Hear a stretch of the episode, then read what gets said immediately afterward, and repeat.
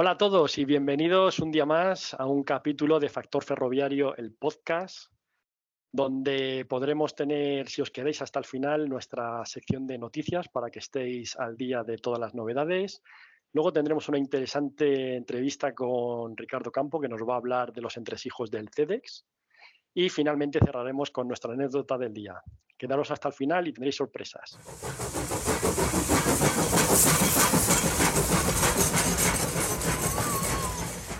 Pues aquí estamos, ponemos marcha a la vista nuestra sección de noticias. David, ¿qué novedades tenemos hoy? Pues te traigo la noticia de que Francia va a prohibir los vuelos domésticos eh, de corta duración siempre que haya una alternativa eh, ferroviaria que cubra el trayecto en menos de dos horas y media. Eh, la propuesta se hizo el año pasado, en 2021, ha, estado, sido, ha sido estudiada por la Comisión Europea y eh, finalmente han aceptado eh, esta propuesta basándose en una cláusula del Reglamento Europeo de Servicios Aéreos, y aquí traigo la, chuleta, que dice que cuando existan problemas medioambientales graves, se puede limitar o denegar el derecho al tráfico cuando existan modos de transporte alternativos que presten servicio satisfactorio. Entonces, eh, en base a esto, se ha aceptado la petición de poder cancelar los vuelos que sean cortos y en los cuales haya una alternativa, ya te digo, eh, con, tren que tarde el viaje menos de 2,5 horas. Entonces, esto en principio solo afecta a eh, el transporte de pasajeros, aún no afecta a los vuelos privados, aunque se estudiará en los vuelos privados, y afecta a tres líneas que van a ser pues, suprimidas del, del tráfico aéreo, que son París-Burdeos, que se puede hacer en tren en 2 horas y 8 minutos, París-Nantes, 2 horas 7 y París-Lyon, que se puede hacer en 2 horas y 5 minutos. Hombre, eh, esto claramente impulsa el transporte por tren, el transporte ferroviario, y sabemos si hay otros países de Europa que también se vayan a unir a esta iniciativa. Pues no hay ninguno que haya dicho yo también voy a hacer esto, pero claro, eh, la normativa europea le ha dejado claro a Francia que esto es factible Así que habrá que esperar a ver si hay otros países que se, se lancen a esta iniciativa. ¿Y España lo está pensando? ¿Qué líneas estarían afectadas? Pues España no sé si lo está pensando, pero si esto se aplicara con este criterio de las dos horas y media, eh, habría dos clarísimas candidatas, que son la línea Madrid-Valencia y la línea Madrid-Alicante. Madrid-Valencia son hora 50 y Madrid-Alicante son dos horas 20, con lo cual ambas líneas podrían ser suprimidas. Y luego, pues habría que ver la Madrid-Sevilla que se tarda entre en dos horas 40, o la Madrid-Málaga, que sí que anda, pues eso, a veces dos horas y media, dos horas 50, dependiendo de, la línea. Esos serían los, dos candidatos claros y las otras dos posibilidades que se podrían barajar. Pues muy interesante, que tiemble los aviones. Sí, sí, sí. Esto es todo por mi parte. Muy bien, muchas gracias. Laura, ¿qué noticia tenemos? Pues nada, yo os traigo los avances en el corredor del Mediterráneo. No sé si todos lo conocéis, pero el corredor del Mediterráneo es una infraestructura ferroviaria que pretende unir desde Francia hasta Algeciras, pues, pues por, todo, por toda la costa mediterránea de España. Eh, ha habido una inversión por ahora de 4.500 millones de euros, que se dice pronto, y, ahora mismo em, se, estima que está el 75% de la obra civil realizada o ejecutándose y está el 100% ya diseñado y planificado. Y Laura, ¿qué tecnologías ferroviarias se van a utilizar en este corredor? Pues em, es una mezcla, porque a día de hoy ya existen vías que recorren esos tramos, entonces se está utilizando tanto cambiadores de ancho como eh, una tecnología que se haya denominado el tercer carril, que lo que hace es eh, añadir un tercer carril en, vías que tienen ancho ibérico, que son más anchas que el ancho estándar, y se pone un tercer carril para que los trenes que vengan de Europa no tengan que cambiar eh, la locomotora. Y luego, además, en los tramos en los que no existía nada, se está también ampliando con líneas nuevas de alta velocidad. Oye, y ahora que esto del medio ambiente está tan, tan de moda, ¿hay algún estudio medioambiental a lo largo de con el proyecto? Si se, ha hecho algo. Pues a ver, como el objetivo también es el de reducir el transporte por tierra, sobre todo de mercancías, pero bueno, en general también el quitarle terreno al coche y al, transporte de mercancías en, camiones, em, hay un estudio o, un, objetivo que se quiere conseguir, que es el de reducir en más de 5 millones de toneladas eh, la emisión de CO2 al año. O sea, que es un, objetivo potente. Sí, sí. Muy bien. Pues nada. Muchas gracias, Laura. Pues yo hoy os quería hablar de la estación de Chamartín y la remodelación que está sufriendo. Como bien sabéis, en el norte de Madrid se está llevando a cabo una remodelación de lo que se conoce como Madrid Nuevo Norte y dentro de todo este nuevo desarrollo urbanístico se encuentra situada la estación de Chamartín, que también se está renovando tanto a nivel en lo que afecta ferroviario, más a nivel de estructuras de edificios y demás. Entonces, si vamos a la parte puramente ferroviaria, ya en los últimos meses se ha conectado Chamartín con Atocha en alta velocidad a través de un túnel e incluso ya hay algunas líneas, como las que van hasta Alicante y Valencia, que tienen su cabecera en Chamartín, ya no en Atocha. Eh, Ángel, ¿por qué hay tanta fijación o tanto interés por llevar la alta velocidad a Chamartín? ¿No es suficiente con, con Atocha? Bueno, Chamartín lo que tiene es una situación un poco estratégica de cara al aeropuerto. Con lo cual, cuanto más cerca llevemos la alta velocidad al aeropuerto, en este caso en Chamartín, más cerca estaremos de poder tener eh, una, un vínculo directo para aquellos que desde Madrid luego quieran viajar a otros países en avión. Entonces, Chamartín ofrece a día de hoy comunicación directa en metro y cercanías con el aeropuerto y quién sabe si en un futuro incluso la alta velocidad pueda llegar hasta el mismo aeropuerto y no haga falta hacer ningún transbordo. Entiendo.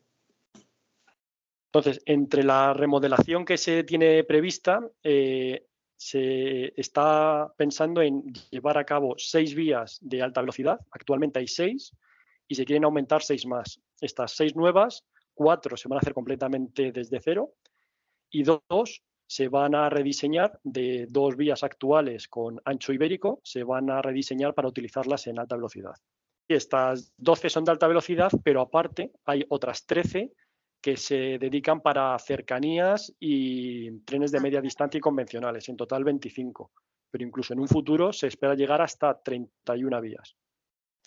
Jolín, y, aparte de, estas modificaciones en el ámbito ferroviario, eh, has dicho antes que ahí va a haber más impacto, ¿no? Exacto, al final no solamente eh, la remodelación de la estación está fijada en la playa de vías y en los edificios técnicos, sino que todos los vestíbulos y los accesos se van a ampliar porque al ver ampliado el número de líneas se espera que aumente el número de pasajeros. De hecho, se espera unos 40 millones en 2040 y el número de frecuencia de trenes de 120 a 300. Esto al final implica que hay una mayor afluencia de viajeros y es necesario un mayor espacio en cuanto a accesos y ordenación de todas las entradas. Por lo tanto, el vestíbulo principal va a aumentar sus dimensiones y todos los accesos a la estación se van a rediseñar de nuevo. Además, eh, desde los años 80 eh, hay un vestíbulo que está bajo tierra, debajo de la propia estación de Chamartín, en la cabecera norte de las vías, que dejó de usarse, imagino que no era necesario en aquel momento, pero ahora se le va a dar una nueva vida. Y este vestíbulo lo interesante que tiene es que va a comunicar tanto la alta velocidad nueva que va a haber con el metro. Y de ahí que le va a dar ese carácter de estación multimodal a Chamartín. Y cómo no, dentro de todo este entorno ferroviario, el propio edificio de la estación también se va a remodelar y ya hay un diseño ganador que, en el cual destaca sobre todo las bóvedas famosas en muchas estaciones de tren. Así que Chamartín va a tener unas bóvedas y un rediseño completo también por fuera. Pues ya tengo, ya tengo ganas de que la terminen y pasarme a ver cómo queda. Sí, seguro que antes o después todo el mundo pasará por ella, bien sea en alta velocidad, cercanías o metro. Tiene pinta. Bueno, y como estoy seguro que se nos han quedado muchas noticias relevantes en el tintero, a modo de titulares, ¿qué más tenemos hoy, Laura? El AVE a Murcia ya es una realidad. Adif ha culminado la integración de Murcia a la red de ferrocarriles de alta velocidad y con esta puesta en servicio supera ya los 4.000 kilómetros, consolidándose como la mayor de Europa y la segunda del mundo tras China. La nueva ley ferroviaria que otorga independencia a DIF para fijar los cánones entra hoy en vigor. Y por último, se presentan en Madrid las obras de la estación de Canfranc y el nuevo espacio ferroviario. Muy bien, gracias Laura. Y respecto a los operadores, ¿qué tenemos nuevo? Yo traigo tres cortitas también. Renfe refuerza con 13.000 plazas adicionales a oferta de alta velocidad entre Madrid y Málaga. Renfe transporta casi 2 millones de viajeros en el primer año de alta velocidad entre Madrid y Galicia. Y han salido ya los números de 2020, año de pandemia, eh, en el que todos nos tuvimos que quedar en, casa y por lo tanto los, viajeros tampoco pudimos coger el tren. Y eh, al bajar Renfe se vio reducido un 65% el número de viajeros y perdieron 473 millones de euros en 2020. Bueno, esperemos que ahora que podemos volver a viajar se recuperen de nuevo las cifras. esperemos que sí. Y ahora damos paso a nuestra sección Señales y Agujas, donde hoy tenemos el gusto de recibir en nuestro podcast a Ricardo Ocampo, que nos va a hablar un poquito de qué es el CEDEX, qué trabajos hacen allí, para que todos sepamos que el CEDEX es una gran institución donde antes o después nuestros productos por allí van a pasar. Así que bienvenido, Ricardo. Buenos días, buenos días Ángel, David, Laura. La verdad que que es un placer ver caras conocidas por aquí y bueno, y agradeceros la invitación. La verdad que me hizo mucha ilusión cuando Ángel te pusiste en contacto conmigo y desde el primer momento mostré interés en colaborar en este proyecto y aportar mi granito de arena. Muy agradecido, Ricardo. Pues para empezar, lo que nos gustaría saber, porque viene siendo habitual que con toda la gente que hablamos nos dice que su llegada al sector fue un poco de casualidad. ¿Cómo llegaste tú al sector ferroviario? Pues todo comenzó a través de una beca del programa de formación e inserción de, la Universidad de León para realizar prácticas, prácticas de simulación eléctrica en el Departamento de Material Rodante de INECO. Y durante los seis meses que duró la beca, eh, yo realicé prácticas en la evaluación y análisis de compatibilidad entre material rodante y circuitos de vía, tanto en líneas de alta velocidad con el tren Seneca como el Cercanías. Y lo que es curioso es que el momento de considero que cambió mi carrera profesional fue durante una de las pruebas en vía con el tren Seneca, donde había una empresa estadounidense que había equipado el tren Seneca con varios sensores y yo, como cualquier persona joven interesada en la ingeniería, me puse a hablar con ellos largo y tendido, no solo de, trenes, sino de muchas más cosas. Y de lo que no fui consciente fue de que esa conversación fluida en inglés me iba a abrir la puerta a la señalización ferroviaria meses más tarde. Sí, sí, más. Sí, es que esas, son las cosas curiosas que dices. ¿Cómo puede una persona llegar a dedicar toda su vida profesional a un sector y todos son, pues, por casualidad, como una conversación como esta que nos estás contando? Sí, y, fue a los seis meses cuando acabó la beca, cuando bueno, los jefes se pusieron en contacto conmigo y lo primero que me dijeron fue, Ricardo, nos ha llegado que hablas muy bien inglés. Y yo me quedé diciendo, a ver, es verdad que estudié un año en Inglaterra y hablo inglés de forma fluida, y, además tenemos una vacante en el departamento de RTMS y ahí lo único que se exige para entrar es hablar inglés. Y yo me quedé un poco de, piedra. Y en ese mismo instante me fui al sitio y empecé a buscar cosas en Internet relacionadas con el RTMS, porque yo, sinceramente, no tenía ni idea de lo que era el RTMS cuando entré. A mí solo me exigieron hablar inglés. Y de hecho, una anécdota, nada más entrar al departamento, la primera pregunta que me hicieron era que sabía qué, significa, qué significaba acknowledgement. Y, claro, vienes de, pues de un inglés de universidad y justo ese término pues no lo tenía en mi vocabulario. Y me dijeron, pues no sé si hemos hecho bien en ficharte. Sí, sí, pues pronto. Bueno, y esa fue un poco tu llegada al sector, pero luego hasta formar parte del CEDEX, ¿cuáles han sido los pasos que has ido dando? Pues, eh, como he comentado, eh, empecé a formar parte del equipo RTMS INECO, donde coincidí con un grupo de profesionales increíble, y ya lo digo con perspectiva, increíble. Muchos estáis aquí presentes y que me ayudaron no solo a entender el sistema, sino a entender el concepto de trabajo en equipo, que quizás cuando eres estudiante es una cosa que no experimentas y que te das cuenta cuando llegas a un gran equipo. y fue poco a poco como las especificaciones de RTMS, las SRS o Subset 26 fueron convirtiéndose en mi libro de, de mesilla de joven y a día de hoy me siguen acompañando allá donde voy. Cada vez que alguien me hace una consulta, yo intento nunca responder de memoria, siempre voy al subset 26 porque la verdad está ahí escrita. Y bueno, trabajé durante cuatro años en INECO, eh, principalmente me que hacer pruebas para la puesta en servicio de vías y trenes RTMS, también asistencia técnica y la actividad más gratificante fue la representación de ADIF en el grupo de usuarios en Bruselas, en la parte de testing. Fue una actividad que, digamos, te, sacaba de la monotonía del día a día y hacía que estuvieses en contacto con, gente que se dedicaba a lo tuyo, pero en otras partes de Europa. Y en INECO estuve hasta el año 2015 cuando decidí afrontar un nuevo reto, que fue moverme a San Sebastián y trabajar como jefe de proyecto en CAP Signaling para la coordinación del ciclo de vida de los subsistemas embarcados. Allí estuve cuatro años y otra casualidad de la vida, en una conversación en, Navidad, esto de que felicita las fiestas a la gente, me hablaron de las oposiciones del CEDES. Y dije, ah, bueno, pues me voy a presentar. A ver, ¿qué es esto de una oposición? Entonces, bueno, pues hice la solicitud, y en mayo fue el primer examen.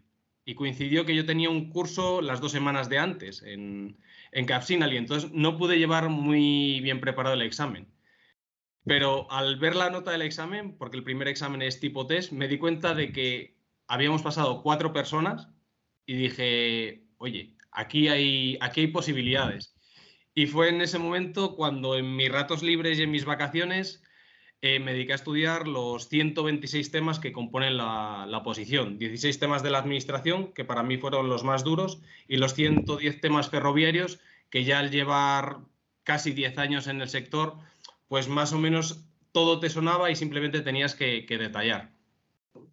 Entonces, bueno, el, el proceso de oposición duró desde mayo hasta septiembre, son cuatro fases, y una vez que apruebas la oposición, eh, pasas a un curso selectivo donde, digamos, te enseñan a, ser un buen funcionario. Te lo da la subdirección de recursos humanos y está centrado pues, en la adquisición de conocimientos para tus tareas del día a día. Pues, administración, función pública, gestión financiera, gestión administrativa y sobre todo la ley de contratos del sector público que a día de hoy la doy bastante uso, la verdad. Y bueno, y fue al pasar este curso selectivo cuando empecé a realizar mis funciones del día a día en el CEDES y que, que iremos hablando a lo largo de, la entrevista. Hay una cosa de lo que has contado que, me gustaría rescatar porque me parece muy curiosa cuando has dicho que el Subset 26 se convirtió en tu libro de cabecera y te lo llevabas a todos los sitios. Y es que muchas veces nos pregunta la gente, oye, ¿cómo has hecho para aprenderte el Subset 26? Pues cógelo y dale vueltas y utilízalo y léelo una vez, otra vez, busca cosas, trabaja con él y también Esto es recurrente con los nuevos, ¿eh? Cuando hablamos con... Es que necesitamos formación, es que... Bueno, sí, es verdad, ayuda a la formación, pero al final, por lo menos yo creo que los cuatro que estamos aquí, o sea, nada más entrar, cuando no teníamos ordenador, a mí lo que me dieron fue el Subset 26 y para arriba y para abajo. Y ya está, no queda otra. Sí, y lo que es curioso es que luego tu vocabulario de inglés se adecua al Subset 76. Es cuando, hablas de, señal, de estar delante de una señal, detrás, cuando pasas una señal, utilizas las expresiones del SAP 76 que anteriormente lo hubiese expresado de otra manera y también el SAP 76 te da ese, ese conocimiento técnico para hablar con gente de tu sector, porque estoy seguro que si sales del sector y te vas a carreteras, se dice de otra manera, totalmente distinta. Sí, al final todo se adapta, es verdad. Y Ricardo, entrando ya un poco más en materia, eh, estoy seguro que mucha gente ha escuchado hablar de lo que es el CEDEX, pero realmente no sabe a qué se dedica y qué actividades hay. ¿Qué es el CEDEX? ¿Cómo nos explicarías qué es el CEDEX para que todos lo entendamos? Pues el CEDES es un organismo autónomo que depende de dos ministerios.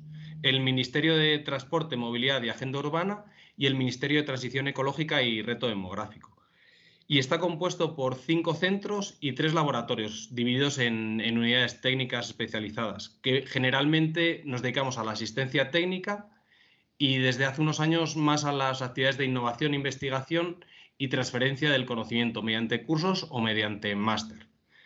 Entonces, el motivo por el que estamos en dos ministerios es que los centros tienen distintas especialidades. Por un lado tenemos de técnicas aplicadas de obra civil y de transporte, y por otro lado tenemos puertos, costas, hidrográficos y luego histórico de obras públicas, que hacen publicaciones históricas eh, de distinto calibre, tanto de análisis de, terreno, iglesia.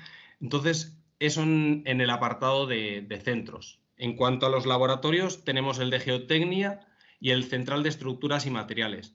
Y luego tenemos al Laboratorio Interoperabilidad Ferroviaria, que es al que yo pertenezco, y que estamos, en cierto modo, relacionados con el Centro de Estudios de Transporte, pero digamos que es una intensificación ferroviaria o un, departamento ferroviario dentro de, ese centro de, estudios.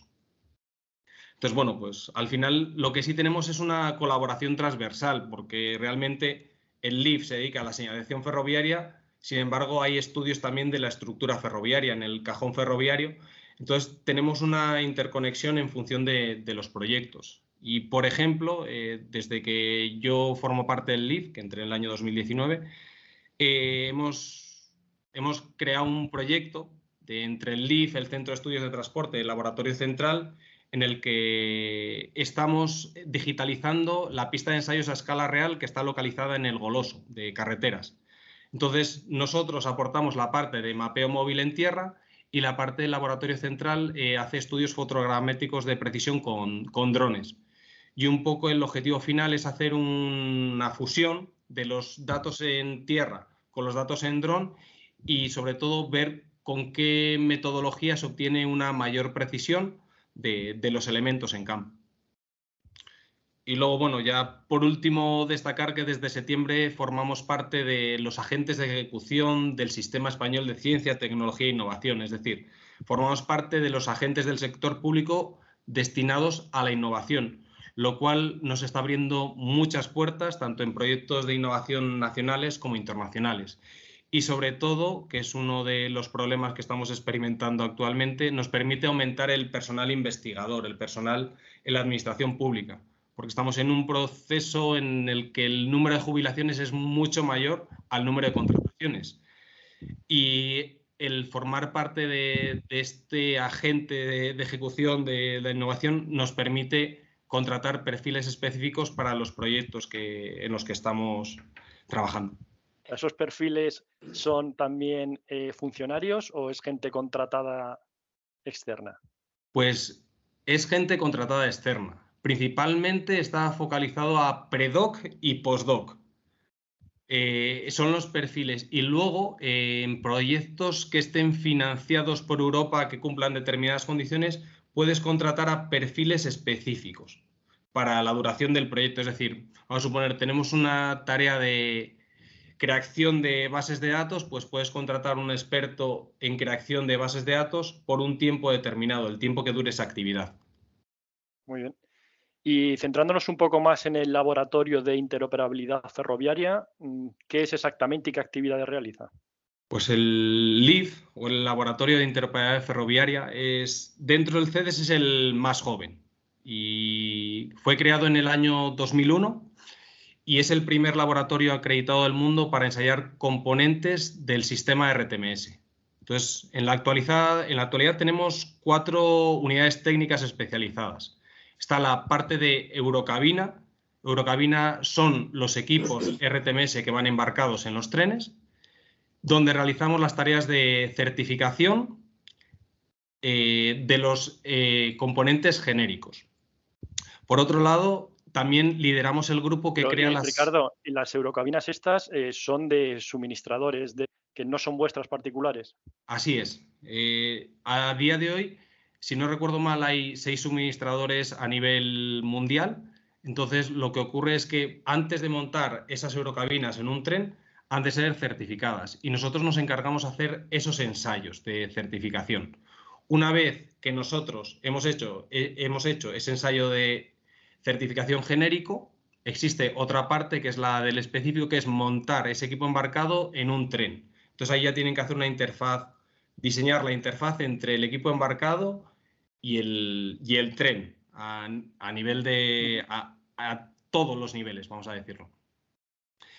Oye, y decíais que fuisteis los primeros y sabéis eh, ahora mismo cuántos laboratorios existen para certificar los equipos. Sí, a día de hoy hay una asociación europea de laboratorios acreditados y somos seis laboratorios, todos localizados en Europa, es verdad, pero todos los países, digamos, que tienen desarrollado RTMS en Europa tienen un, laboratorio. El último ha sido el LED, que está localizado en Francia. Qué interesante, bueno, porque eso puede ser ahí un, un buen nicho de mercado, si todos los equipos tienen que pasar por ahí. Sí. Tal, y como está descrita a día de hoy la ETI, cualquier versión de equipo embarcado que se quiera montar en un tren ha de pasar primero por este proceso de, certificación. Y bueno, ahí destacar que en el año 2020, eh, con el teletrabajo, se desarrolló un proyecto interno para, para la creación de un robot que permitiese la automatización de los ensayos de certificación. Entonces, desde la creación de la primera versión de este robot, a día de hoy vamos por la segunda, eh, hemos conseguido reducir el plazo significativamente. Eh, estamos hablando de un ahorro en tiempo de un 30%. Porque vamos, el robot puede estar trabajando haciendo acciones sobre el DMI 24 horas. ¿Y qué es, eh, en qué consiste un test de certificación? A, todo esto, bueno, estás hablando DMI, que para la gente que no lo sepa, pues el Driver Machine Interface, ¿no? Que es la pantalla con la que el, maquinista interactúa, ¿no? Con el, con el sistema. Y la ETI, que hablabas antes, especificación técnica de interoperabilidad, si nos puedes contar un poco más o sobre la ETI o, bueno, la, pregunta era sobre qué consiste un test de certificación. Pues la ETI, digamos, es el documento que recoge todos aquellos test o procedimientos que ha de seguir un equipo desde su creación hasta su, puerta, hasta su puesta en el, mercado, así a, grosso modo. Y un poco hablando de los ensayos, el SAP 76, que se llama las explicaciones de ensayo del, del RTMS, lo que contiene es un conjunto de ensayos a los que se debe someter el equipo para demostrar el cumplimiento de las especificaciones del sistema. Eh, hemos hablado antes de las CRS o el SAS 26, que son todos los requisitos del sistema RTMS. Entonces, se va requisito a requisito haciendo un test o, varios requisitos pueden ir en un test y lo que vas haciendo en el SAP 76 es concatenarlos, es decir, vas probando requisitos de forma concatenada. Eh, antiguamente en la baseline 2 todos estos requisitos se juntaban en 100 secuencias. El problema era que había secuencias que tardaban casi una hora. Entonces, si por lo que sea había un error al final, te tocaba repetir eh, las acciones de, la hora entera. En la baseline 3, en las nuevas especificaciones de RTMS, lo que se ha hecho es otra estrategia y es dividir todos estos requisitos en 700 secuencias. Bueno, y es por esto por lo que se ha creado el, el robot principalmente. Tienes que hacer 700, 700 inicios de emisión y por inicio de emisión se entiende meter los datos del maquinista, meter los datos del tren, confirmar eh, el modo en el, que vas. Si estás en nivel 2, que es comunicación por radio, meter los datos del teléfono, vamos a decir, o, de, o del centro de control al que te vas a conectar. Entonces, el robot lo que nos permite principalmente es ahorrarnos meter 700 veces esos datos. Muy bien. Y nos estabas contando, Ricardo, de que tenéis en el LIV, estaba la Eurocabina. ¿Qué otras cosas había? Tenemos eh, el departamento de Eurobaliza, que es el, también fue el primer laboratorio europeo acreditado para la ejecución de ensayos de la certificación de Eurobalizas y de antenas eh, BTM de RTMS.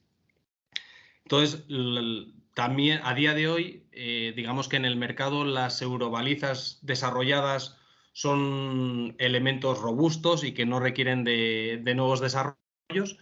Y lo que sí hay son certificaciones de antenas RTMS, porque cada vez, digamos, los trenes, escuché una vez en una conferencia, son más como los submarinos, cada vez hay menos espacio. Entonces necesitas que los equipos sean cada vez más pequeños y cada vez hay más equipos alrededor. Entonces las antenas RTMS van en la, bajo chasis del tren y se necesita que cada vez sean más pequeñas y los requisitos de instalación tienen que ser, digamos, más laxos. Es decir, antiguamente a lo mejor te decía, pues que no haya una placa metálica en dos metros a la redonda. Y llegabas al fabricante y decía, pero tú sabes lo que es esto, tú sabes lo que nos supone, nos supone un rediseño. Pues a día de hoy las antenas, junto con el desarrollo de la tecnología, digamos que son elementos más, más sofisticados y que requieren menos requisitos a la hora de instalar.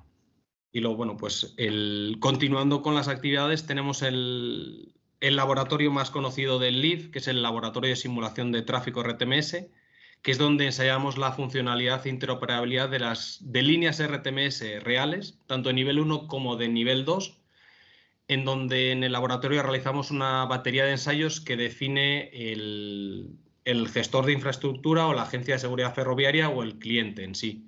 Entonces, bueno, pues a día de hoy en la ETI, en la especificación técnica, han incluido el concepto de ESC, que son unos casos de prueba definidos por los distintos países que han de ser superados para que un tren circule por sus líneas. Entonces, a día de hoy esa es nuestra actividad.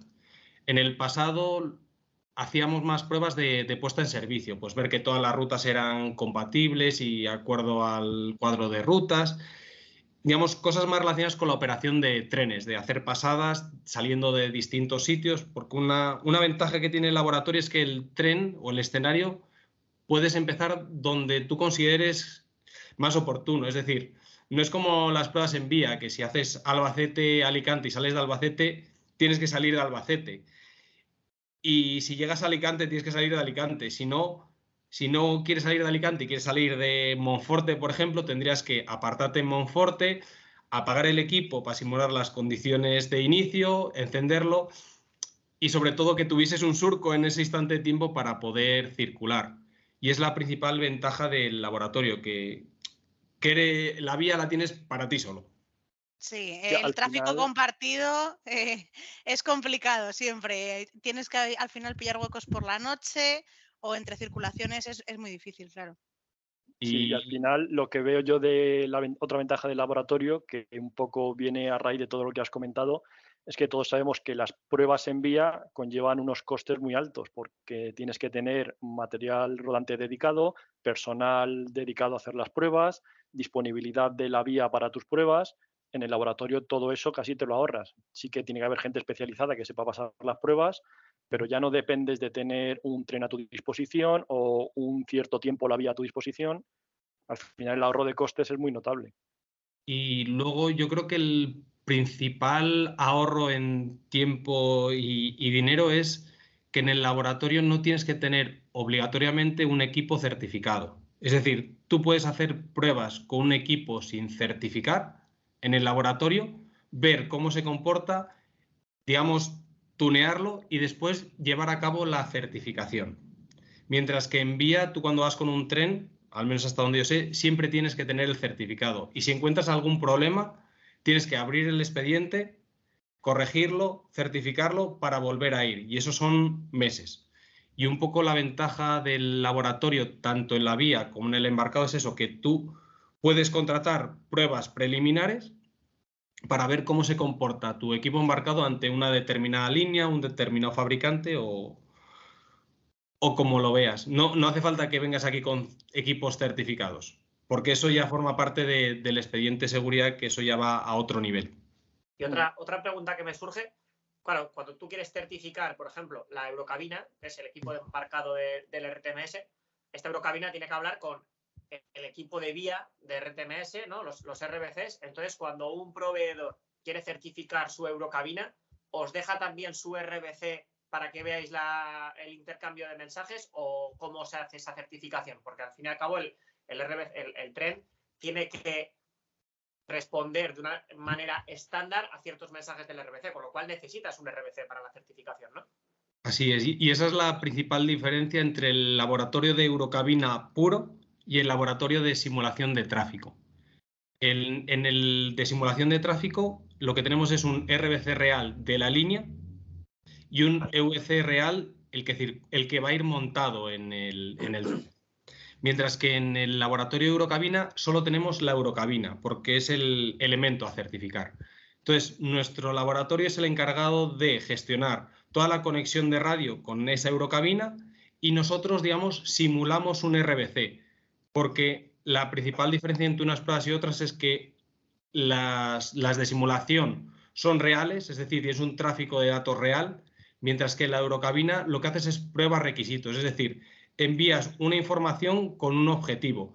No estás constantemente solicitando al tren que te reporte su posición como ocurre en las pruebas en vía.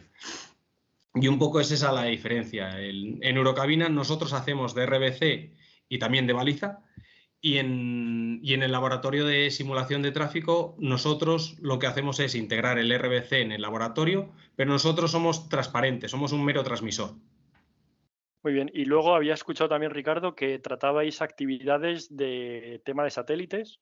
Así es. Es en la, en la unidad técnica en la, en la, que trabajo yo, que es la parte de, de satélites, de GNSS y digitalización de la infraestructura, con el objetivo de, dar cabida a los futuros desarrollos de odometría avanzado de baliza virtual. A día de hoy no está claro cuál va a ser la decisión final, si se irá por una odometría avanzada o baliza virtual. Lo que sí está claro es que el posicionamiento por satélite junto con otros sensores, como ya hablaremos más adelante, van a formar parte de la odometría del tren y nos van a permitir tener una posición de tren más precisa y segura y sobre todo va a permitir dar un salto en la parte de nivel 2, porque gracias a estos avances se, está, se habla ya del nivel 2 híbrido, que es un nivel 2 tradicional con cantonamiento móvil.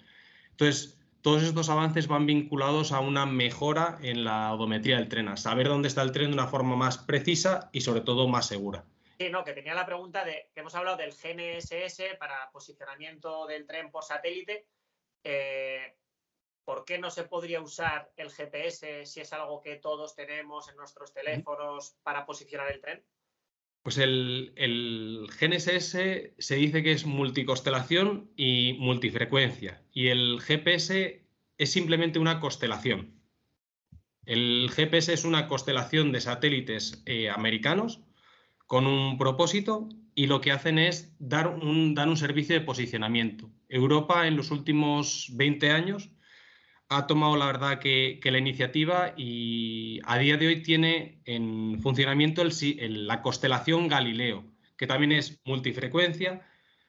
Bueno, la, vamos a distinguir. Constelación más bien está relacionada con los países que dan el servicio. GPS es Estados Unidos, eh, GLONASS es eh, Rusia, eh, Galileo es Europa. Lo que sí hay que tener en cuenta es que el único que garantiza un servicio en todas las condiciones, es decir, en condiciones de guerra, es Galileo. Galileo es el único que da un servicio civil a toda la población mundial. Es decir, los otros pueden dejar de funcionar ante determinadas condiciones, mientras que Galileo tiene un compromiso de que siempre va a dar ese servicio. Entonces, eso en cuanto a las constelaciones y en cuanto a las frecuencias, se utilizan distintas frecuencias para evaluar los, fenómenos atmosféricos. Es decir, los satélites están eh, fuera y luego tienen que pasar por la ionosfera, todas las esferas que, que estudiamos cuando éramos jóvenes. Entonces, en función de las condiciones en las que estén, tienes unos retardos u otros. Y las frecuencias lo que permiten es evaluar cuáles son las condiciones para conseguir que la precisión sea la mayor posible. Este tema creo que es muy interesante y deberíamos en un capítulo dedicarle entero a que nos expliquen bien cómo funciona comunicaciones por satélite aplicadas al sector ferroviario. Sí. Bueno, ¿os acordáis? Justo en el capítulo pasado hablábamos de la noticia del RTMS convencional y, una de las principales eh, características eh, que se iban a aplicar era el posicionamiento vía satélite. No solo, como comentaba Ricardo, para, posicionarte mejor, sino también llevado a un, ahorro de costes em, con el hecho de eliminar o posiblemente eliminar balizas, eh, eliminar material. Eh, mantenimiento, etcétera. O sea que este, tema es súper interesante. Sí, lo que comentas, Laura, yo creo que es la clave. a día de hoy todos los sistemas embarcados te dan posiciones, aceleraciones relativas a un punto de referencia. que es la baliza. El satélite lo que te da son posiciones absolutas, es decir, tu intervalo de incertidumbre, que siempre estamos acostumbrados a verlo como una barrita que, sube en función de la distancia, en el caso de utilizar satélite ya no sería así. Tendría otra forma porque depende del entorno en el que te encuentres el error. Entonces, eh, por eso es un, es un nuevo jugador que, entra en el RTMS y que, pues eso, también hay que estudiarlo porque el entorno ferroviario, y es lo que estamos viendo en los proyectos de innovación, es, es muy variopinto porque el GPS se ha utilizado toda la vida en aviación y en aviación no hay ni árboles, ni túneles, ni nada de esto. Bueno, ni, ni van tan cerca, ¿no? Los trenes igual, porque claro, aquí en vías en paralelo eh, hay que ver. Así es. Entonces, por ejemplo, para, las vías en paralelo, por lo menos lo que se habla en las conferencias es utilizar imagen, que sepa dónde estás. Sobre todo porque generalmente eso te ocurre en estaciones y las estaciones suelen estar techadas o suelen tener unas condiciones en las que la señal del satélite no es buena. Entonces, bueno, pues siempre hay que buscar medidas de, mitigación para, todas estas situaciones. Combinar tecnologías, supongo, claro. Muy bien, pues prometemos dedicar un capítulo a hablar de este tema que parece muy interesante. Entonces, Ricardo, si echamos un poco la vista atrás, ¿cuáles dirías que han sido los principales hitos y éxitos del CEDEX?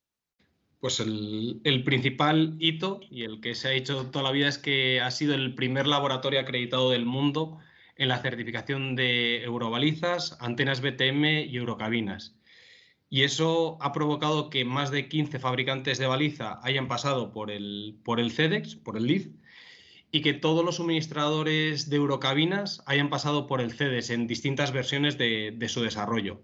En un inicio había únicamente tres laboratorios y los plazos de ejecución de una certificación de Eurocabina eran, vamos a decir, de muchos meses. Entonces, cuando empezó el, RTMS, había muchos suministradores y pocos laboratorios. Entonces, pues buscaban el hueco que hubiera en el laboratorio para poder certificar su, equipo. ¿Y quién os, quién os, acreditó a vosotros? Porque claro, alguien tiene que acreditar al certificador, ¿no? Pues ENAC, la acreditación que tenemos en Eurobaliza es del año 2005, se hizo en el 2005 y la Durocabina tendría que mirarlo, pero lo bueno es que es un documento público, o sea, si buscas ENAC, el Laboratorio Interoperabilidad Ferroviaria, hay un documento publicado en Internet donde te dice no solo eh, que estás certificado, sino para qué versiones de RTMS estás certificado. Entonces, a día de hoy nosotros estamos certificados para la Baseline 2 y para la Baseline 3, la R1 y la MR2 cuando venga una nueva versión, nosotros tendremos que volver a actualizar ese, ese dossier para poder certificar Eurocabinas de esta nueva versión. Pues parece que va a llegar pronto, ¿no? Sí. Hay que empezar a prepararse. Sí, según hablaban el otro día en la, conferencia, en el, en el Rail Life, eh, se espera para febrero del año que viene. Pero bueno, estoy. Cuando la del 2022, ¿no? Esto, la gente que sabe siempre habla del primer semestre de 2023 se publicará. Muy bien, ¿Y, algún otro hito que quieras destacar? Pues luego la, parte del laboratorio de, simulación de tráfico que hemos hablado anteriormente, porque son más de 10 líneas las que, las que han pasado por el laboratorio, tanto a alta velocidad como de cercanías, y los errores que se han encontrado en el laboratorio, porque una de las cosas también que hay que tener en cuenta es que las pruebas con estas líneas se realizan durante la ejecución física de, las obras. Entonces, todos los errores que puedas solucionar antes son errores que ya tienes solucionado para cuando llegan las pruebas en vía y los equipos integrados en el, en el sistema ferroviario. Y si ahora, en vez de mirar al pasado, miramos al futuro, ¿qué retos tiene el CEDES por delante? Pues ahí, ahí es donde más me toca y es la, integración del laboratorio GNSS y de digitalización en el, en el de simulación de tráfico. Porque ya estamos viendo noticias de que hay suministradores que utilizan el GNSS en sus soluciones y lo que nos toca ahora a nosotros es generar esa señal de satélites, porque la, tecnología existe y en el proyecto Gate for Relay además la usamos, eh, inyectar esa señal GNSS a medida que tú vas avanzando por el laboratorio. Entonces, eso es lo que pide el mercado y luego también esto nos va a llevar a lo que comentamos antes, el, nivel 2 híbrido. El nivel 2 híbrido también necesita que los trenes dispongan de estas señales para poder evolucionar y pasar de un nivel 2 convencional a un nivel 2 híbrido. Y, ah, bueno, y luego queda también hablar del concepto del Zero On-Site Testing, que se, habla en muchos foros y, no queda muy claro cuál es, en función de con quién hables, el Zero On-Site Testing es, la idea final es que no se hagan pruebas en vía.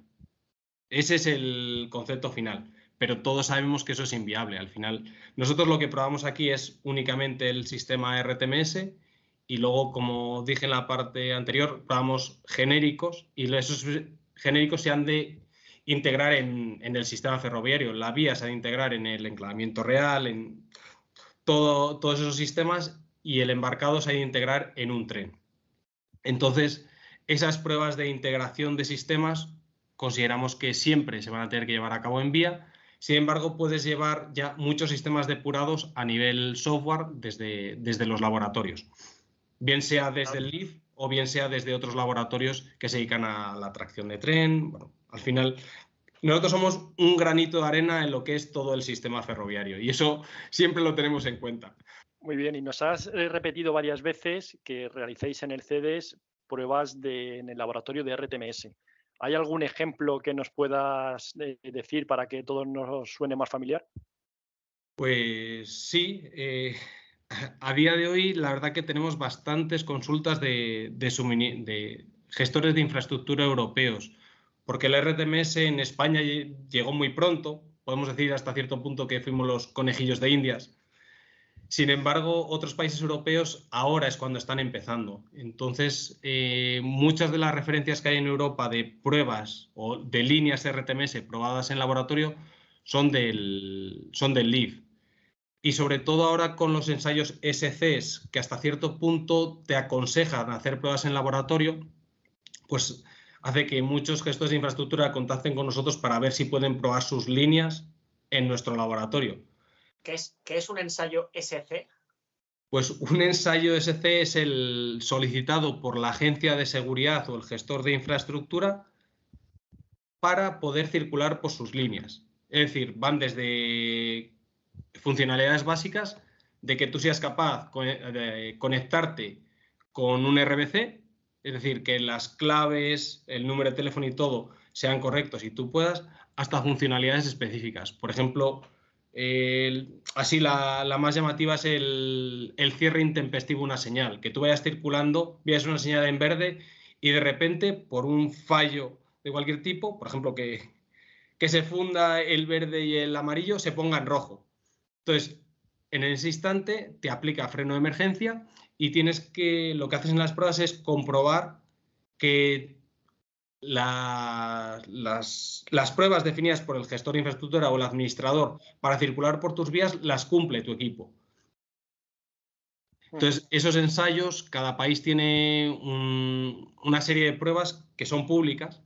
Si entras en, la página web de la ERA y pones SC o RTMS System Compatibility Test, te aparecen las pruebas que solicitan cada uno de, de los países.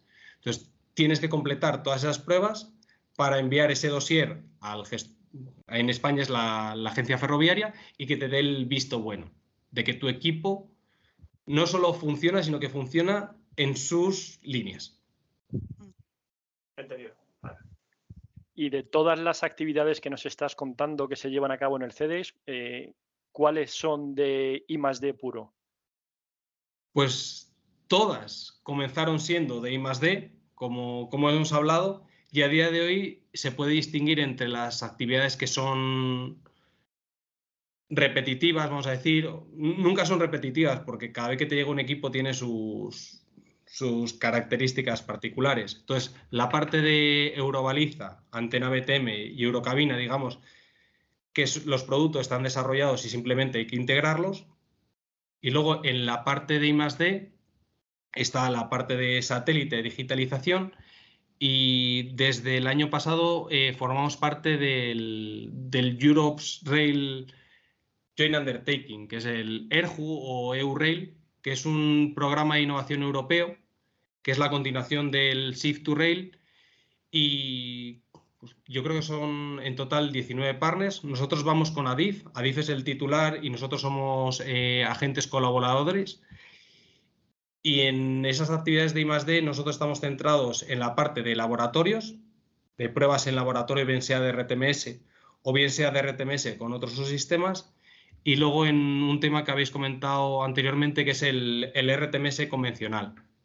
También eh, está previsto eh, hacer un demostrador en España, tiene que ser aprobado y todo, pero hacer un demostrador en España de RTMS convencional, donde se incorporaría esta odometría avanzada o baliza virtual con el objetivo de reducir el equipamiento en vía. Al final, un poco toda la tendencia de, estos desarrollos está en reducir equipamiento en vía. Que el embarcado tenga más responsabilidad y que la vía, digamos, sea más libre, que no tengas que hacer modificaciones en obra civil. Entonces ya, eh, para ir finalizando, estoy seguro que algo que les interesa mucho a nuestros oyentes es saber cómo es la vida en el CEDEX. Entonces, ¿cómo describirías un día en tu vida profesional, desde que te levantas hasta que terminas y vas a casa? Bueno, pues a lo mejor, eh, porque en mi promoción entramos dos personas.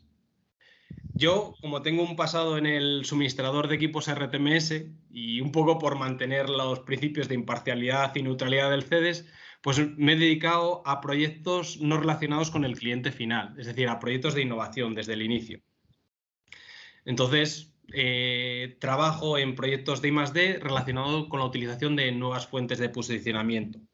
Es la aplicación de GNSS, la aplicación de sensores inerciales, de cámaras. ¿Por qué? Pues en el primer proyecto en ERSAT se vio que con el, primer proyecto en el que participamos en la parte de GNSS, que ya estaba en el CEDES, se vio que la señal de satélite en el entorno ferroviario no era siempre idónea y que necesitaba de otras tecnologías, otros sensores. Entonces, en el proyecto actual estamos utilizando GNSS más sensores inerciales, más cámaras, más LIDAR. ¿Y qué es lo que ocurre? Que cuando tú utilizas distintas tecnologías, no solo te, interesa el dato, sino la sincronización. Y los datos de tiempo y la precisión que te da el GNSS es una cosa que generalmente no se tiene en cuenta, siempre hablamos de posicionamiento por satélite, pero el tiempo para la sincronización es, es la clave. Entonces, eso es con lo que he estado peleando los últimos seis meses, con la sincronización de los distintos equipos en función de la señal de satélite. Y al final esto, pues, eh, es lo que hemos hablado, que, las oportunidades de negocio es eh, RTMS convencional, en nivel 2 híbrido, y luego desde hace un año, dado que tenemos cámaras, estereocámaras en este caso, y LIDAR, pues también estoy en la parte de digitalización de la infraestructura. Y la digitalización es un concepto que a mí me gusta decir que es como la felicidad. Si yo te pregunto a ti qué es la felicidad, pues miras salud, otros te dirán dinero, otros te dirán amor. Cada uno te dice, y aquí nos gusta hablar de la digitalización de la infraestructura, eh, desde el punto de vista de identificación de activos en función con tus datos y cómo esos datos meterlos en bases de datos que estandarizadas que puedan ser legibles por, todo el mundo. Porque al final un dato, si tú lo tienes y no eres capaz de... Es como las palabras, si tú las tienes pero no eres capaz de soltarlas, no sirve de nada. O el conocimiento. Y un poco en lo que estamos trabajando es en bases de datos estandarizadas que sirvan para recopilar los elementos de señalización. Nosotros somos ese granito de arena, la, la señalización, el RTMS. Pero y Ricardo, y todo este trabajo se realiza en oficina, en laboratorio, eh, viajas, das conferencias, haces, eh, escribes ensayos. Pues eh, hacemos de todo. al final la integración la hacemos, bueno, tienes, primero lo que tienes que hacer es seleccionar los equipos. Y es un trabajo puramente de oficina. Entonces, tienes reuniones con distintos suministradores, cada uno te vende su producto y eliges el que consideras que más adecua a, tu trabajo y sobre todo a tu presupuesto, que aquí estamos con lo de siempre. Luego, la integración hardware-software es generalmente lo que más tiempo nos lleva, porque compras equipos de suministradores distintos y los tienes que, integrar. Y, ahí es cuando llega pues, una de, las anécdotas más divertidas, porque nosotros tenemos un equipo de desarrollo software que, bueno, pues les das una serie de requisitos, le das los equipos y ellos lo integran. Y luego a mí me toca muchas veces ser el, el poli malo. Y es decir, oye, ¿y qué ocurre si desconecto este sensor un segundo? ¿Qué ocurre si falla esta conexión? Y muchas veces me dicen, pero si ya sabes que funciona, ¿para qué tocas? ¿Para qué tocas? Pero bueno, la verdad que es, como somos un grupo muy pequeño y nos llevamos muy bien entre nosotros, y bueno, en, noviembre también estuvieron las pruebas, saben que cuando tú vas a campo, hasta cierto punto eh, no tienes recursos, porque muchas veces vas a campo, vas a una zona que no hay cobertura y si surge un problema hay que seguir para adelante.